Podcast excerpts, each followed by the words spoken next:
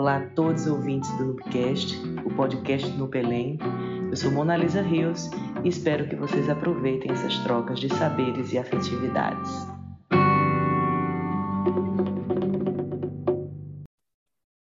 Boa tarde a todos os ouvintes do Nubcast. Estamos aqui com o nosso quinto episódio da segunda temporada, né? E hoje vamos falar com a professora, pesquisadora é, na área da linguística, Morgana.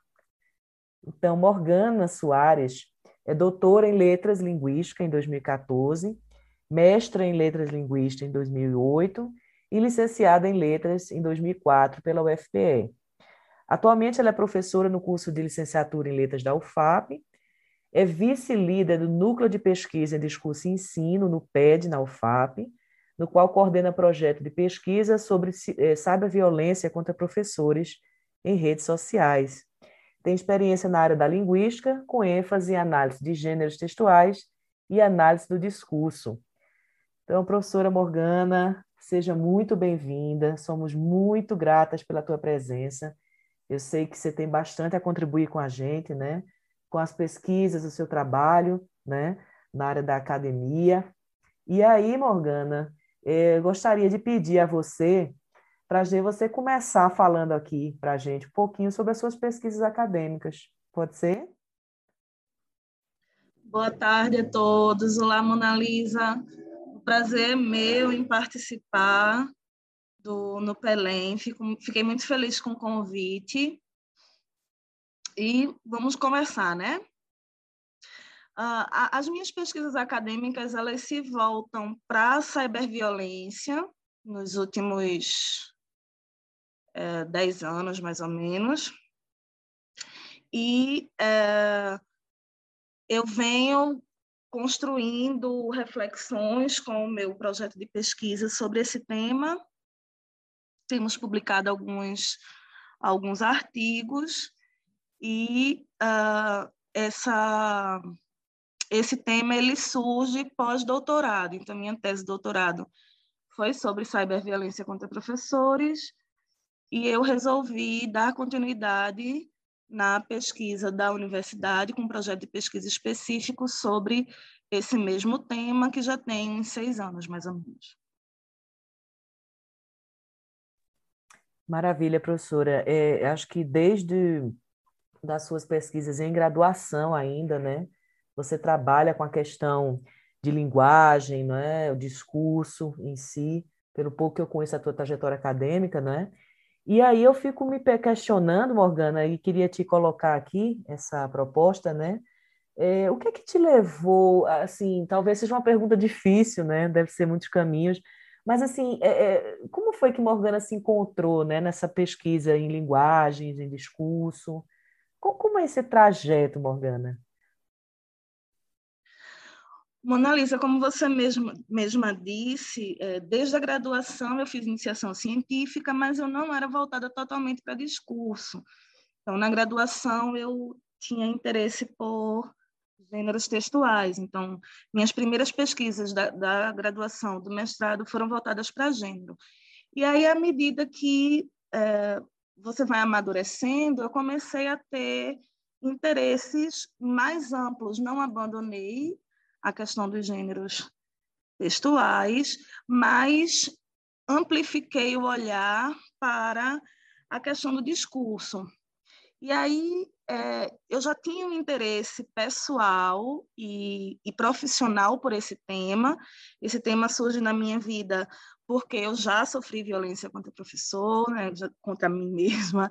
Eu já sofri, alguns colegas sofreram numa determinada época, e aí eu passei por uma situação numa escola particular em Recife, e aí eu queria dar um retorno da situação, um retorno que é, pudesse contribuir com a sociedade.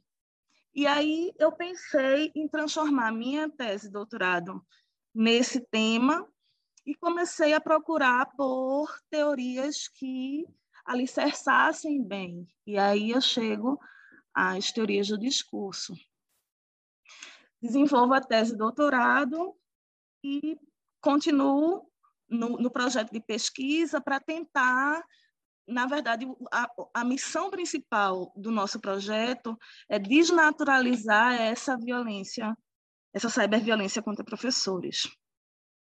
Então, o discurso ele surge para mim como uma alternativa no doutorado, que era o caminho teórico mais interessante no momento para que eu pudesse tentar responder minhas indagações sobre essa cyberviolência.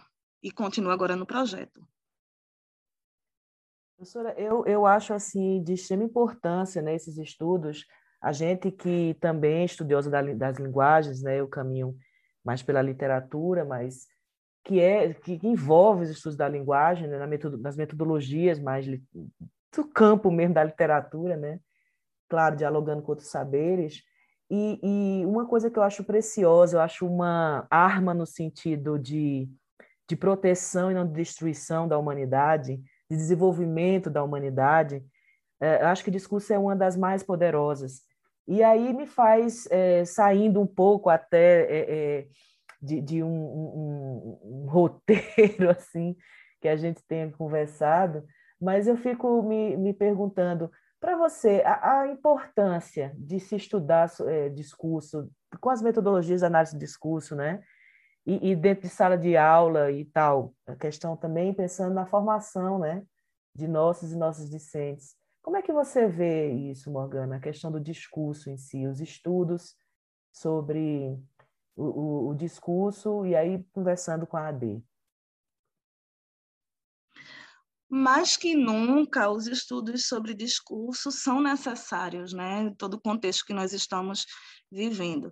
E o momento que eu vivi, que despertou o tema para esse para a ciberviolência contra professores, era um momento, como eu disse há pouco, que eu queria dar um retorno para a sociedade, mas eu não queria é, um retorno jurídico, por exemplo, eu não queria um retorno é, institucional somente. E aí eu percebi que, ao tratar sobre esse discurso violento, nas palavras do Hartmann, ao tratar desse discurso violento, eu estaria contribuindo para que a sociedade percebesse esse fenômeno que é tão quase invisível, né? ou tão banalizado, tão naturalizado. Por isso que é, a nossa meta principal é desnaturalizar essa, essa cyberviolência. Então, analisar discurso naquele momento e hoje, no momento que nós vivemos, é importante para que a sociedade possa se ver, né? perceber a, as ideologias que estão naquele, na, naquelas produções textuais, naqueles textos que são produzidos, no meu caso, nas redes sociais, nas redes sociais. Então, observar o discurso, analisar o discurso, é, dar um olhar científico para o discurso, na verdade, me, me, me possibilitou dar a resposta para a sociedade da violência que eu e colegas tínhamos sofrido, na tentativa de fazer com que essa sociedade comece a perceber esse fenômeno. E aí nós estamos nesse universo da pesquisa científica, né? Então, o projeto é de pesquisa, mas nós temos um objetivo mais para frente de que ele naturalmente vai se desenvolver em um projeto de extensão.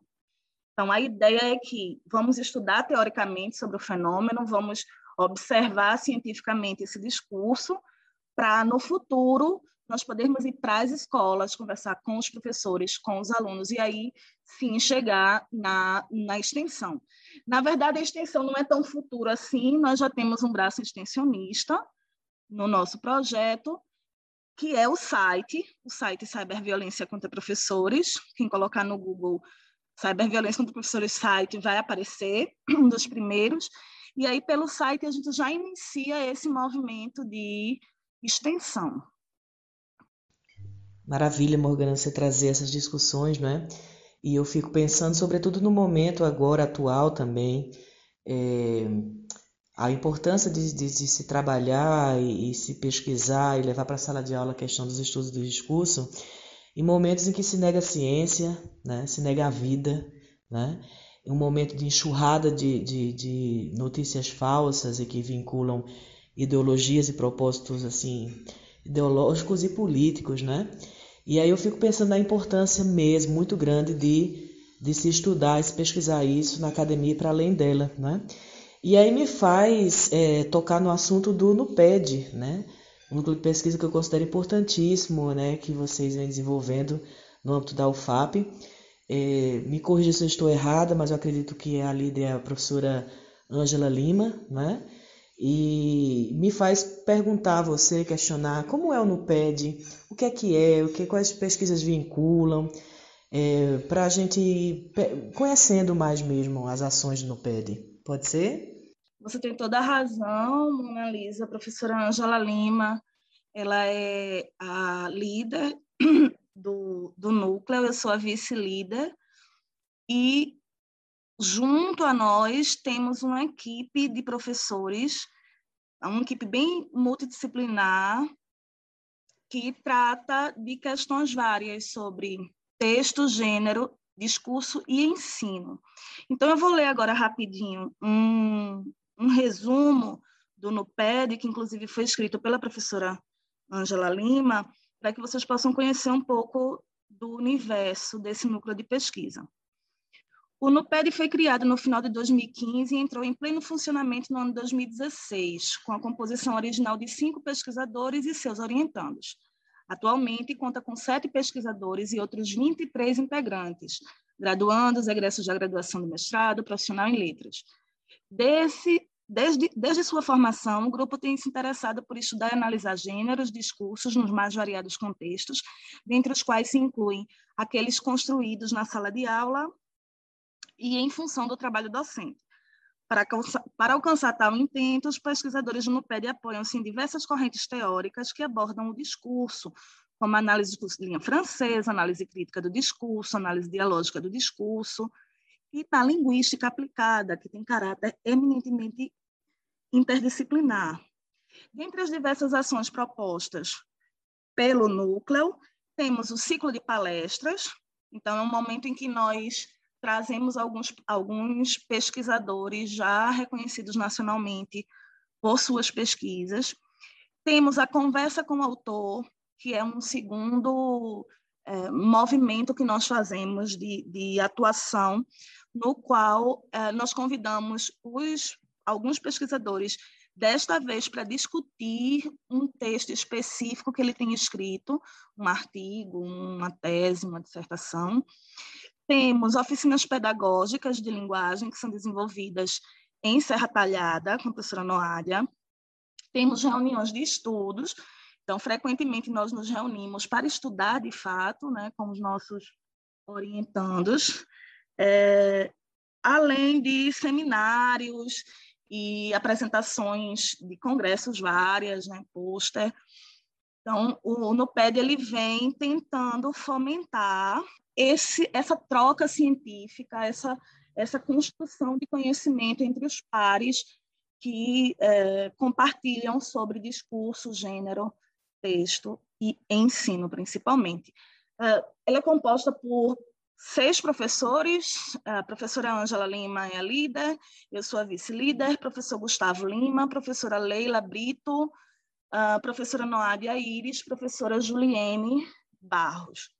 E agora nós temos o prazer de receber o professor Clécio Bunzin. Na verdade, nós somos sete agora. O professor Clécio aceitou nosso convite há pouco tempo, então ele passa a integrar também o NUPED. E é muito bacana, muito, como é que eu posso dizer, é, eu diria até acolhedor a gente saber da existência do núcleo desse e do que se já vem sendo feito, né, é, é, para os estudos e para a formação de, docente mesmo, né? A gente está no curso de licenciatura e um, um encaminhamento desse eu acho assim de uma de importância gigantesca, né? Até porque reflete as ações docentes em sala de aula da educação básica, que é o que comunica mais de perto, digamos assim, com a sociedade, né? Assim, né? É, é, em fase escolar, né? E eu acho muito bacana saber da existência desse núcleo, do comprometimento. É, a gente sabe do, do da, da, qualidade, da, da competência desse corpo docente que integra o grupo, né? e dos projetos que vocês vêm desenvolvendo, né? Eu acho muito bacana é, é, falar sobre isso, né? E aí, Morgana, você já com, comentou bastante aqui, mas assim, é, conversando um pouquinho mais, até para as pessoas saberem também, é, é, verem um pouquinho do resultado é, de pesquisas. A gente sabe que recentemente um discente bolsista vinculado a esse seu projeto, sabe, a violência contra professores, foi, foi contemplado né, com uma, uma honraria, acho que de muita, de muita, como é que eu posso dizer, de muito merecimento, né, que é o, o aluno Arthur. E aí, se você puder falar também sobre isso, é, um pouquinho mais desse projeto, um pouquinho dos resultados, trazer para a gente, sei lá, redes sociais, alguma, alguma, algum canal que as pessoas em geral possam acessar e conhecer um pouquinho mais sobre o trabalho e a importância dele, né? Sobretudo. Pode ser? Pode sim, Monalisa. Se você me permite, eu queria voltar um pouquinho para o NUPED antes de adentrar sobre o meu projeto específico. Então, só para registrar que as atividades do NUPED elas eram presenciais e com a, com a pandemia nós migramos essas atividades para o digital. Então, hoje, qualquer pessoa do país, que de fora dele, pode participar das nossas atividades. Então, normalmente, nós abrimos inscrição, divulgamos é, o link da, da sala onde a palestra acontecerá, ou onde a conversa com o autor acontecerá. E aí, isso abre a oportunidade para que outras pessoas de fora do, do, do NUPED possam também participar enquanto ouvintes. E essa migração para o digital também nos possibilitou é, trazer alguns pesquisadores que nós queríamos há muito tempo trazer, mas por questões financeiras, por questões estruturais, nós não podíamos. E agora, o palestrante, desenvolvendo a palestra da sua casa, ele tem mais condições de aceitar o nosso convite. Bom, sobre o cyberviolência contra professores, ficamos muito felizes, sim, com a honraria que o, o, Arthur Mello recebeu é, foi em decorrência da sua, do seu relatório de, de PIBIC, né, de, de, de, iniciação científica, e aí ele conseguiu, né, o curso de letras, na verdade, consegue como um todo esse, esse prêmio, que nos deixa muito felizes. A pesquisa, ela inicia, assim, como uma pesquisa acadêmica mesmo, mais restrita, como eu disse, nós tínhamos a intenção de estudar sobre o fenômeno para que nós pudéssemos ir para o mundo tentar combater esse fenômeno, temos que conhecê-lo para depois combater. E do meio para o final do projeto, ele está, ele está encerrando essa primeira versão agora em, em agosto de 2021. Provavelmente em 2022 nós vamos é, iniciar um novo projeto, mas com o mesmo tema. Então, no meio disso, surgiu a ideia de que nós precisávamos chegar mais na população, chegar mais na sociedade.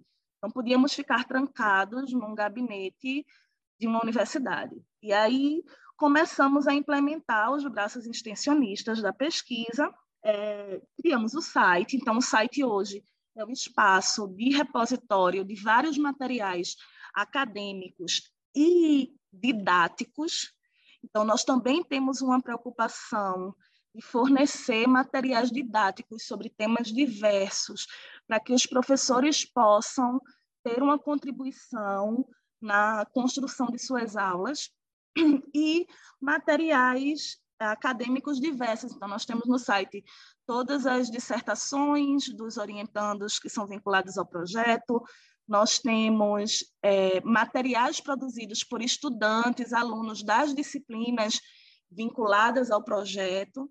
Então, o site ele passou a ser o nosso espaço de diálogo com o mundo. Além dele, não poderíamos fugir, nós temos as redes sociais. Então, temos uma página no Facebook, Cyberviolência contra Professor, é, um perfil no Instagram e um perfil no Twitter.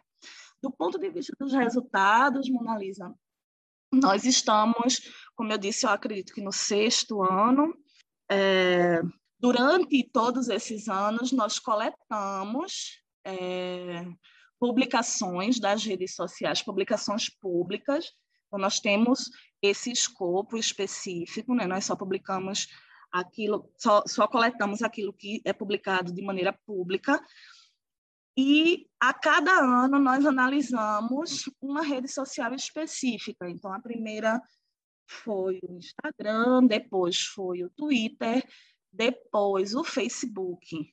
E agora, 2020 e 2021, nós estamos no momento de cruzar os dados, né, de comparar essas redes sociais. Nosso objetivo princípio hoje é a comparação. Então, nós já temos três relatórios de PIBIC com alguns resultados iniciais de cada rede social, e os dois bolsistas de iniciação científica hoje, Zeniele Silvestre e Melk, eles estão trabalhando nesse cruzamento dos dados junto comigo, né, que sou coordenadora do projeto. Então, nós coletamos uma avalanche de textos no Twitter. Um dos resultados mais salientes da pesquisa, por enquanto, é a explicitude dessa violência no Twitter. Então, no Twitter, a violência ela é clara, explícita, escrachada. Já no Instagram, nós tivemos também uma quantidade grande de exemplares coletados, mas nós constatamos que há um certo um certo desejo de, de, de camuflar essa violência, de não parecer que é violência, né? é, que também foi resultado da um dos resultados da minha tese. Então, a pesquisa só confirmou o que eu já tinha constatado na tese. E uma das formas dessa, dessa camuflagem é o humor. Né? Aquela famosa resposta, ah, eu só estava brincando.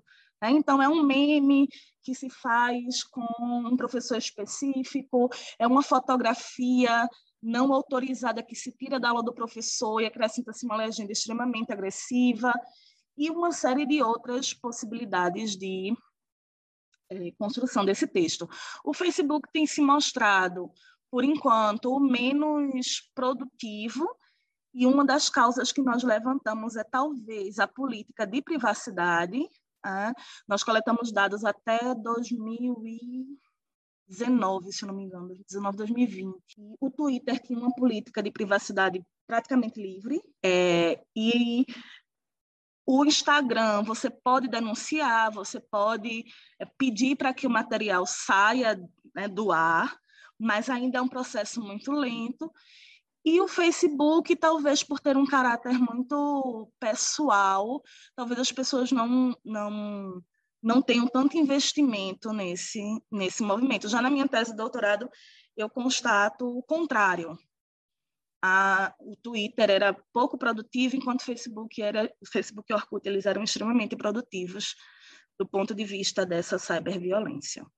Esses são alguns dos resultados que nós estamos é, organizando até o momento. Eu fico muito feliz em, em saber, né, mais uma vez, eu aqui reitero que eu tenho falado de pesquisas dessa natureza, né, porque dois pontos muito importantes assim que tu me falaste que me chamou muita atenção. Primeiro, o próprio conceito de violência, né, professora? Quando se naturaliza certas práticas, você vê, é, em tempos idos, se tinham coisas que hoje são consideradas absurdas, mas que à época era comum, por exemplo, degolar a cabeça de alguém e, e, achar que, que isso era comum, era praxis, né? E aí, com o tempo, as instituições e, e, e os estudos e tudo, é, é, é, foi permeando na sociedade o absurdo, né? De uma violência com, como essa. E aí, outras violências, digamos, é, não sei se com o advento das, das novas tecnologias de comunicação, é, porque a gente sabe que as coisas se renovam, mas que o fenômeno social não é muito diferente, né? É, é, é, tipo piadas com chavos, fofocas e etc e tal, e que agora só estão espelhadas, né, nas redes sociais como fenômeno social mesmo, linguístico discursivo, né? E aí as pessoas naturalizarem por achar de repente que não é uma violência, por exemplo, né?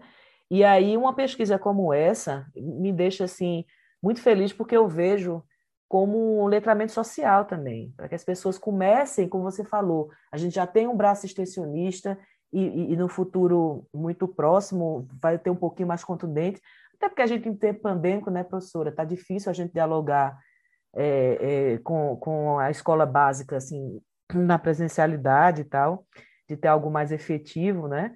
E aí veja como, como é importante um trabalho como esse é, é, para dentro, para se pensar mesmo, né? Esses fenômenos linguísticos discursivos dentro da sociedade, para que as pessoas passem a ter mais consciência e passem a se questionar, né? Eu, eu me lembro, Morgana, e aí, se você puder me, me, me falar o que você acha sobre isso, eu me lembro uma vez, eu estava conversando com um rapaz, ele é poeta popular e tal, e ele, no, na, no, no, âmbito do pessoal, ele gosta muito de fazer piadinhas com, com mulheres, com, sabe aquele tipo de piada, assim, não é? é, contra mulheres, contra gays, contra é, é, pessoas cegas, contra pessoas surdas, e por aí vai, né? Que virou meio que como fosse tipos né, sociológicos para as piadas brasileiras, né? E aí eu questionando a ele, ele fez, não, porque antes não tinha essa frescura de hoje. Antes as pessoas, eu fiz engraçado, né? Eu acho assim que se você visse do ponto de vista de quem é o alvo dessas piadas, eu não sei se para essas pessoas é engraçado, né? E aí ele ficou assim calado e tal. E, e veja que as coisas vão desde isso, canções de Niná, por exemplo, sabe? Canções de roda que diz que não atira, atira o pau no gato e o gato, enfim, coisas desse tipo que, que cada vez mais eu acredito com essas discussões a gente vem, enquanto sociedade, se questionando mais, né? Eu queria saber o que, é que você pensa sobre isso, né? É, é, se isso faz sentido, se eu estou viajando. Sim, sim, Mona Lisa, não, sua, suas reflexões são bem próximas do que nós fazemos na pesquisa. Assim, você levantou dois pontos bem interessantes e que eu acho que são diferenciais da nossa pesquisa. O primeiro deles é sobre a concepção de violência, né? o que é violência. Então, o senso comum acredita que só é violência quando eu pego o tijolo e jogo na cara do professor. Aí eu estou sendo violento. Mas se eu entro num Twitter e eu xingo esse professor com uma série de palavrões, um dos resultados que nós encontramos é que a produtividade do, da, da palavra de baixo escalão no o famoso palavrão, no Twitter é muito produtiva. Então, se eu entro no Twitter, se um aluno entra no Twitter e chama um professor de algum palavrão, isso não seria violência. Né? Então, é importante destacar que o nosso, o nosso projeto ele trabalha com a noção também de microviolência do De Barbier, que é um pesquisador que já vem analisando sobre violência na escola. E usamos também o aporte de Charlot, que discute sobre violência à escola, violência na escola e violência da escola.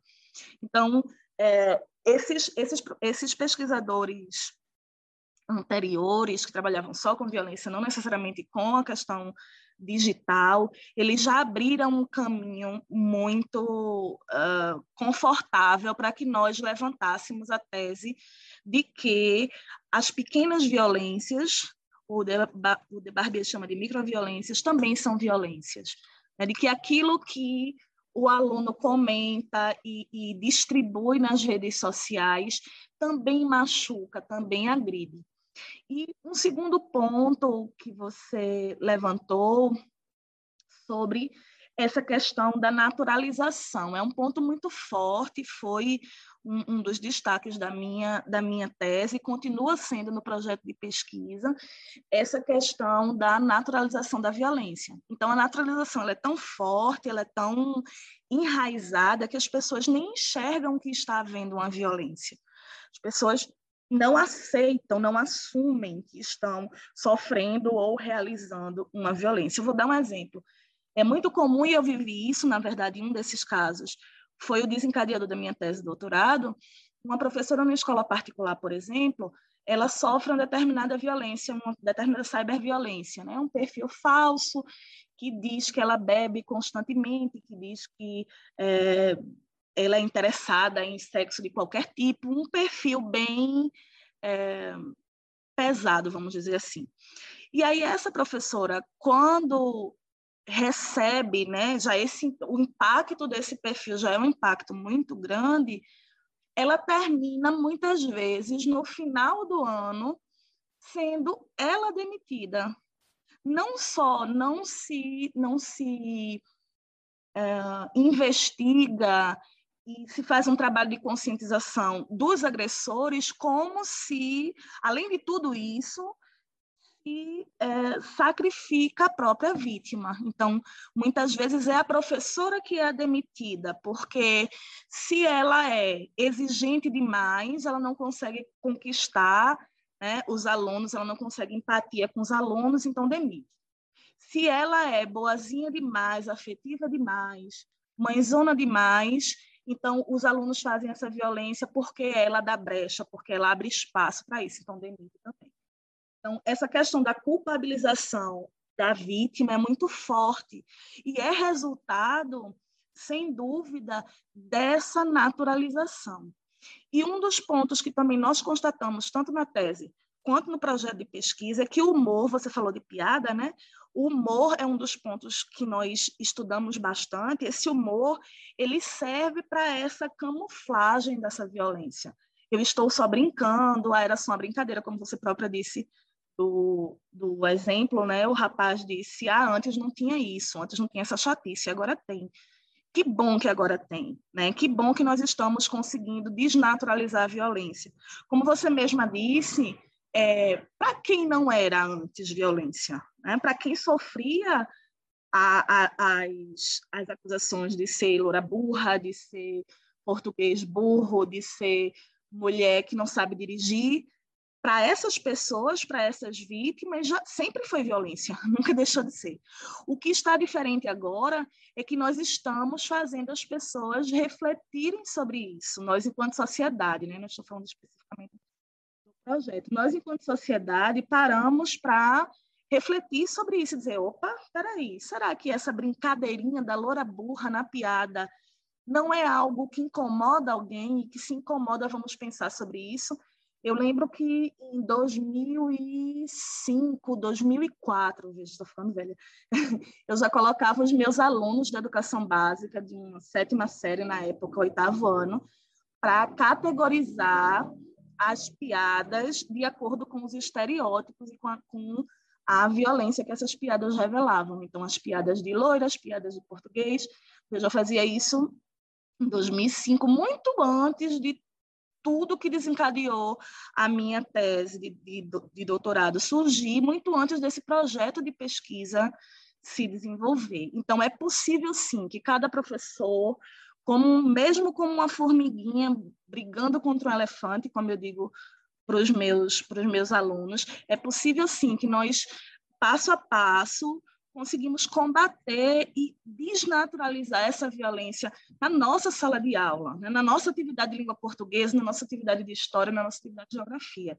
Então, é importante que os professores se juntem para começar a mostrar, né, reforçar para a sociedade que não é só uma brincadeirinha, que não é só um humor, que não é só, ah, o humor pode tudo. Então, se eu for fazer uma piada, eu posso fazer qualquer coisa, porque o humor é livre. E não é bem assim. Inclusive do ponto de vista discursivo. Né? Foi aí que a análise do discurso entrou e casou perfeitamente com as nossas discussões. Né? Não é inocente. As questões ideológicas, as questões sociais, os preconceitos os estereótipos, eles estão ali, veladamente, sendo é, disseminados na sociedade.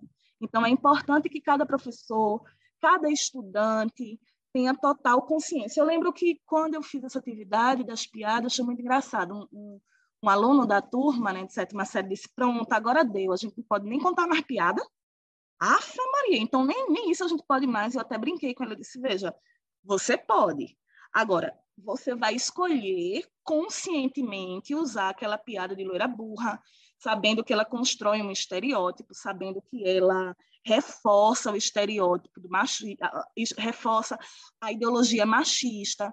E aí, se você quiser continuar usando essa piada até pela nossa liberdade de expressão, graças a Deus que ainda nós ainda temos, é, você vai poder usar, mas você vai usar consciente do que você está fazendo. Então, nós não, eu, enquanto professora naquela época, e nós do projeto enquanto pesquisadores hoje, nós não denunciamos essas postagens, por exemplo, nós não uh, procuramos esses agressores, não abrimos é, processo contra esses agressores, porque nós também acreditamos nessa liberdade de expressão. Mas é importante mostrar para que as pessoas saibam o que estão fazendo. né, desnaturalizar para que elas saibam que aquilo é violência, e aí ela escolha aquele aluno da sétima série, ele ficou com a possibilidade de escolher se eu vou se eu vou contar uma piada de loura burra, eu vou contar sabendo que tem um estereótipo, sabendo que tem uma violência ali.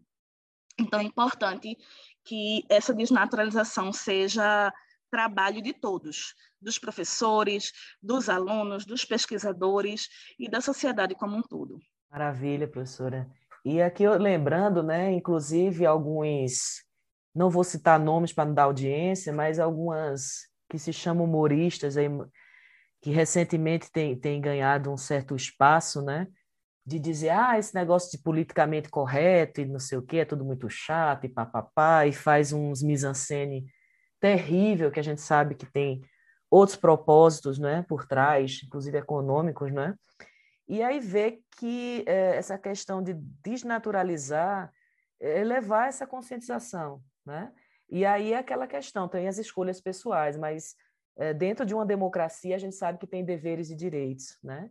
Então, assim, o direito à fala, o direito à, à, à liberdade de expressão tem que ir até onde fere o direito do outro também, porque aí passa a ser seu dever, né?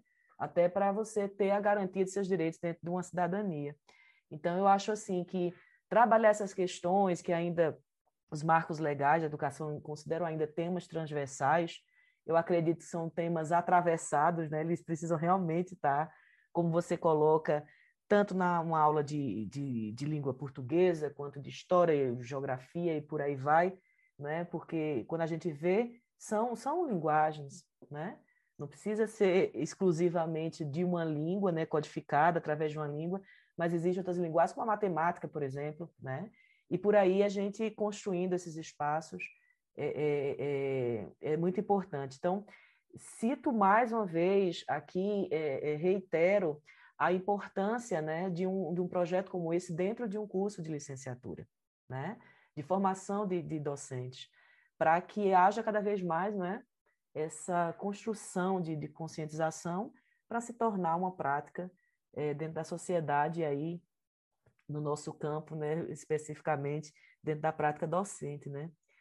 Sim, sim, Mona Lisa. É, estamos no sexto ano e o projeto já vem formando, eu acredito que é, quase 10 pesquisadores de iniciação científica, perto disso, estudaram sobre o fenômeno, né, que discutiram sobre ele, que coletaram dados nas redes sociais sobre ele. Alguns alunos de disciplinas do nosso curso de letras da UFAP que terminam tocando nessa questão, como uma disciplina chamada Informática e Linguagem, por exemplo.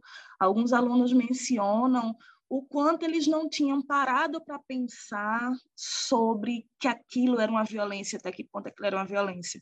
Então, é, é preciso que o professor esteja ali em sala de aula, que esse tema esteja como conteúdo, sim, da, dos cursos de formação de professores, para que os nossos alunos, que serão futuros professores, eles possam também se conscientizar disso. E é aí que nós vamos juntando o exército de formiguinhas contra o elefante da violência. Maravilha, professora. E, e, essa metáfora que você trouxe, eu acho que ela é muito ilustrativa, muito potente para que a gente é, é, é, coloque nossa atenção sobre o assunto, né? e, e, bem, e cada vez mais se, se tornar mais prática, né? Professora Morgana, eu estou assim muito feliz e muito agradecida por esse. A gente sabe que o momento de um podcast é breve, né? Mas para sabendo que a gente tem condições de ter parcerias futuras e em outros momentos, outros espaços, trazer essa, sempre essa questão, né? sobretudo, é, eu digo sobretudo por conta de ser o nosso lugar de fala, né, dentro do campo da UFAP, e, e conversar, conversar com, com os pesquisadores, pesquisadores do NUPED também, né, é, é, interrelacionando também com o NUPELEM, né, que é o núcleo de pesquisa aqui, que, que tem lançado, né, o NUPCast, esse, esse espaço também, como, é, é, assim, como é que eu posso dizer, se comunicando, né, com as novas formas de se, de se comunicar, sendo bem redundante. sem, sem dúvida, sem dúvida, professora, nós é nosso desejo, na verdade, fazer essas trocas, né? Como eu disse, uma das nossas metas principais é a extensão lá na escola e na universidade para que a gente possa chegar aos professores e aos estudantes. Então, sem dúvida, esse diálogo com o NUPED, esse diálogo com outros projetos de pesquisa são nosso desejo, sem dúvida. Estamos à disposição para quando o, o Nupelém quiser discutir sobre o tema, pode nos, nos convocar. É, a professora Mona Lisa vai colocar né, na legenda do Instagram e no, no próprio podcast o link do site. Lá no link do site tem, lá no site tem as páginas do, do projeto nas redes sociais. E estamos aí disponível para quem quiser dialogar conosco sobre esse tema será muito bem-vindo, porque quanto mais nós discutirmos, quanto mais nós estudarmos sobre ele, mais nós conheceremos esse fenômeno e mais potência nós teremos para essa desnaturalização. Maravilha, professora. Muito agradecida por tua presença aqui com a gente. Né? Com certeza, né, essas informações, os, os sites e tal, estarão é, é, na descrição do, da postagem no, no Instagram também na descrição da, da, das plataformas, né, que vão agregar o podcast, para que as pessoas realmente tomem acesso, né, já que é um espaço de debate, troca de saberes, né, e, e, e pensando mesmo a construção de uma sociedade mais harmoniosa, né? Uhum. E eu peço, Mona Lisa, encarecidamente, nos visitem, entrem no site, sigam nossas páginas, por que eu estou pedindo isso? É, na, na, tese de doutorado, eu fiz um levantamento, na minha, a minha tese era só sobre comunidades virtuais, em Orkut, Facebook e Twitter. E aí, quando eu colocava os argumentos de busca, odeio professor, uh, aula, odeio aula, nós tivemos, por exemplo, para o Orkut, mais de mil resultados. E aí eu lembro que na época eu, eu tive a curiosidade de fazer o contrário, né? De colocar amo meu professor, gosto do meu professor, algo desse tipo. E aí apareciam duas, três comunidades no máximo. Então vocês devem imaginar como o nosso site e as nossas páginas elas não têm é, ainda um como é que eu posso dizer um, um, um contato muito forte com a sociedade porque enquanto mil pessoas querem ser membro de um, de um, de um grupo do Facebook que se chama Odeio Professor, nós temos um sacrifício enorme para conseguir 700 e poucos seguidores na nossa página, por enquanto. Né? Então, quanto mais vocês contribuírem com as nossas redes sociais, mais vocês estarão contribuindo também com essa luta pela desnaturalização da violência. É, com certeza, professora. Né? É, é, e, e, é isso. Quanto mais a gente, como diz, vamos viralizar, né? Vamos colocar é, para virar algoritmo. E agora eu estou me comunicando com a linguagem é, de, de, Instagram, essas coisas, né? É, é, para que as pessoas tenham passem a ter conhecimento, né? E, e da mesma forma, citando, eu nunca sei se é Mandela ou se é Luther King Jr., que diz assim: se fomos ensinados a odiar, também pode, podemos aprender a amar, né, professora? E de repente reverter essa informação que você traz, que para mim é, é, é, é estarrecedora, né? Mil e tantos sites, ou sei lá, comunidades que, que preguem o ódio, duas, três que preguem o amor, né?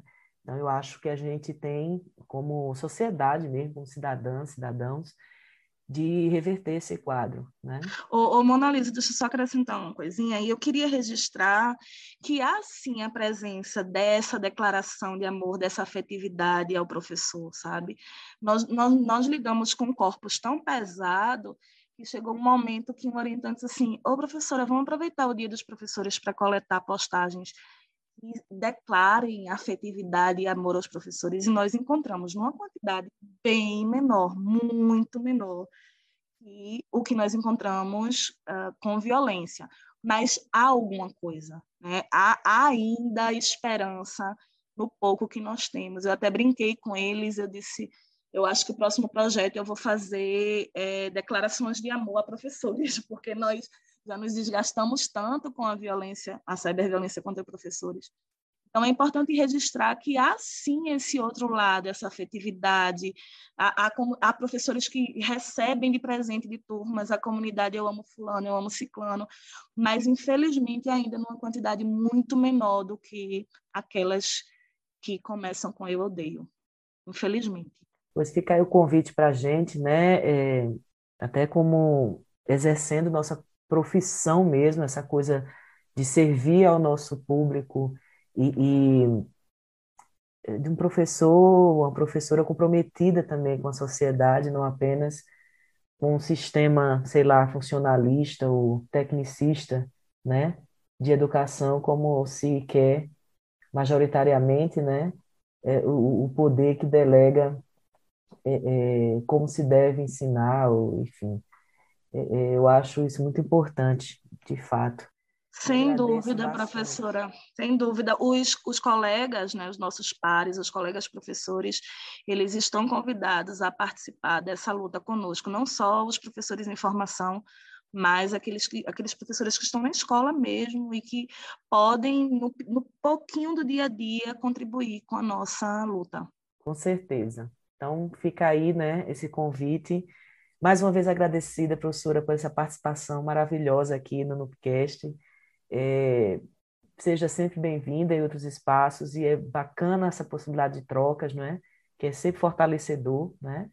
E é isto. Se encaminhando um pouquinho para o encerramento do nosso podcast, gostaria de agradecer mais uma vez a professora Morgana em seu nome ao NUPED e, e, e ao projeto, sabe, Violência contra Professores, Vida Longa, e convidamos a todas, todos e todes a ouvir os episódios do Nubcast que sempre trazem temáticas de trocas de saberes e afetividades. Grata, até a próxima.